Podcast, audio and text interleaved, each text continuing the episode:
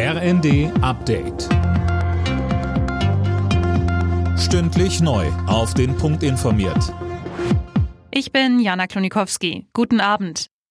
Auf einem Übungsplatz in Sachsen-Anhalt sind zwei Puma-Panzer der Bundeswehr zusammengestoßen. Zwölf Soldaten wurden verletzt, einer davon schwer.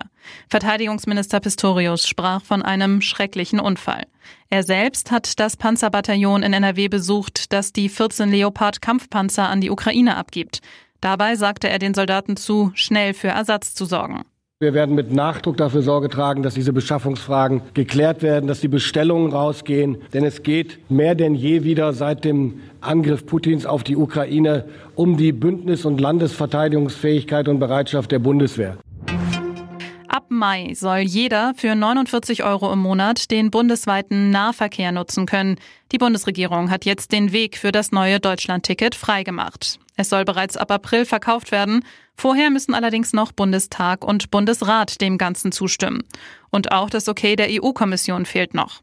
Das neue Ticket soll dann per App und auch über eine Chipkarte erhältlich sein.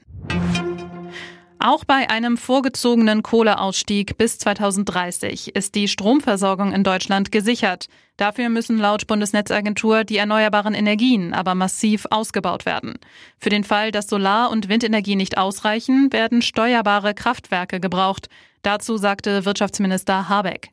Diese Kraftwerke müssen und sollen klimaneutral ausgerichtet werden. Das heißt also in der Lage sein, Wasserstoff zu verwenden.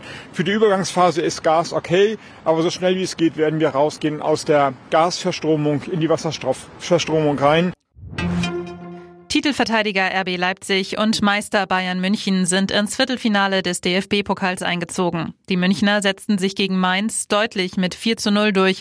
RB besiegte Hoffenheim mit 3 zu 1. Alle Nachrichten auf rnd.de